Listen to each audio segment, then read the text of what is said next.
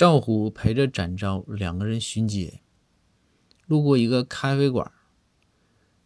隔着玻璃啊，就看见包大人坐在咖啡馆的一个角落里，什么都没干，啊，就是当然是喝着咖啡啊，这眼睛啊盯着墙壁，一声不吱，若有所思的样子，甚是迷人。这赵虎就说：“